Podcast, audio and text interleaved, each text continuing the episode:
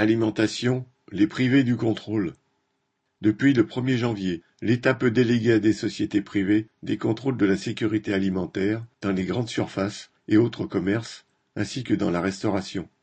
C'est tout ce que le gouvernement a trouvé pour pallier la baisse des effectifs dans les services assurant ce contrôle de l'État, qui ne permettent, par exemple dans la restauration, qu'une visite tous les quinze ans.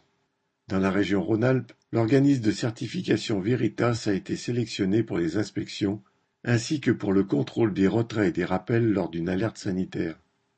Ailleurs, les cabinets d'audit Caliconsult, APAV ou le laboratoire Eurofin sont sur les rangs.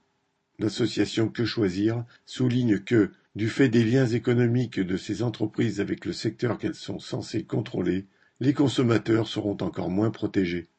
Jusqu'à ces dernières années, des services du ministère de l'économie et de l'agriculture se partageaient les contrôles, ce qui, il est vrai, n'avait pas empêché les scandales des pizzas Buitoni de Nestlé, des chocolats Kinder, des laits infantiles de Lactalis. C'est d'ailleurs au nom d'un nécessaire renforcement de la sécurité alimentaire que des réformes ont été annoncées par le gouvernement.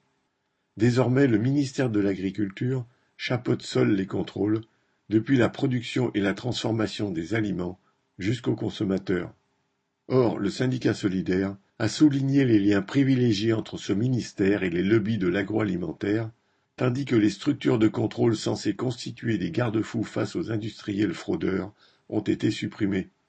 Et alors que mille emplois avaient été supprimés en dix ans dans le service de contrôle du ministère de l'économie et que ces suppressions représentaient 11% des effectifs dans celui du ministère de l'Agriculture, il n'est prévu que 190 postes de contrôleurs en plus, et leur recrutement tarde à venir.